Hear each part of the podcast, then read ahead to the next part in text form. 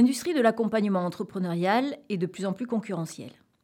Les incubateurs font face à de nombreuses menaces, les financeurs publics réduisent leurs dotations et les entrepreneurs se détournent de l'incubation traditionnelle pour des modèles d'accompagnement concurrents plus en vogue comme l'accélération, le mentorat et le coworking par exemple. Les incubateurs doivent donc faire évoluer leur business model afin de mieux s'adapter à ces turbulences. Pour comprendre cette adaptation continue des structures d'accompagnement à leur environnement, voire pour devancer la concurrence, nous mobilisons la théorie des capacités dynamiques. Notre recherche, conduite avec ma doctorante Amandine Moss, montre que deux capacités dynamiques sont créées par les incubateurs. Une capacité à développer de nouveaux modèles d'accompagnement et une capacité à intégrer des partenaires dans l'incubateur. Grâce au développement de ces deux capacités dynamiques, les incubateurs transforment leur business model traditionnel, simple et facilement duplicable, en un business model complexe fondé sur la combinaison de plusieurs modèles d'accompagnement. Une nouvelle génération de business models d'incubateurs émerge, tous différents et dépendant fortement de la capacité entrepreneuriale du directeur de l'incubateur.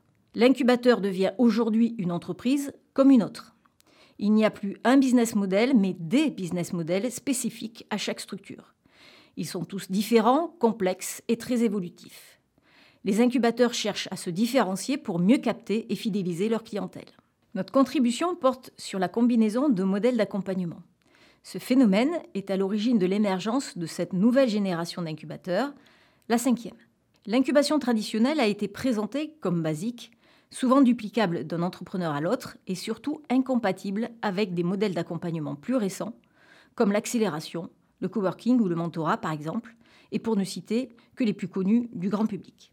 Notre recherche démontre que cette séparation n'est plus du tout une évidence dans l'industrie de l'accompagnement entrepreneurial.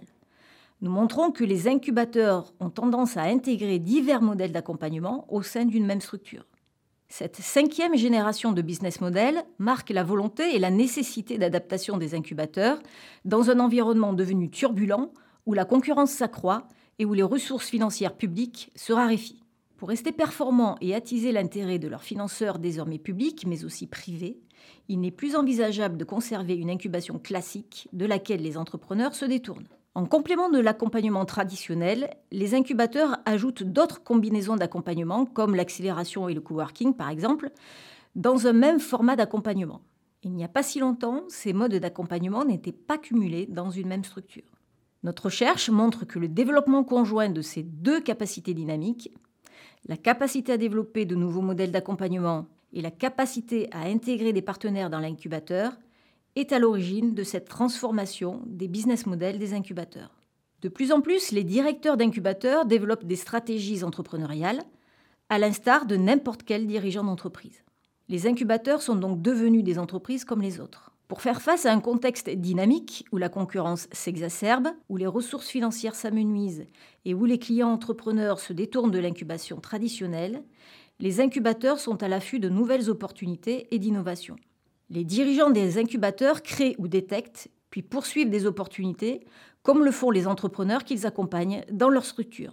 Ces opportunités se concrétisent premièrement par l'adoption de nouvelles pratiques d'accompagnement entrepreneurial, deuxièmement par la recherche de nouvelles ressources financières, troisièmement par la quête d'innovation produits en matière d'accompagnement, quatrièmement par la recherche d'innovation en termes de processus, et cinquièmement par des innovations managériales dans la gestion même de l'incubateur. Au final, les incubateurs sont de moins en moins des structures publiques, ils deviennent de plus en plus hybrides, voire totalement privés.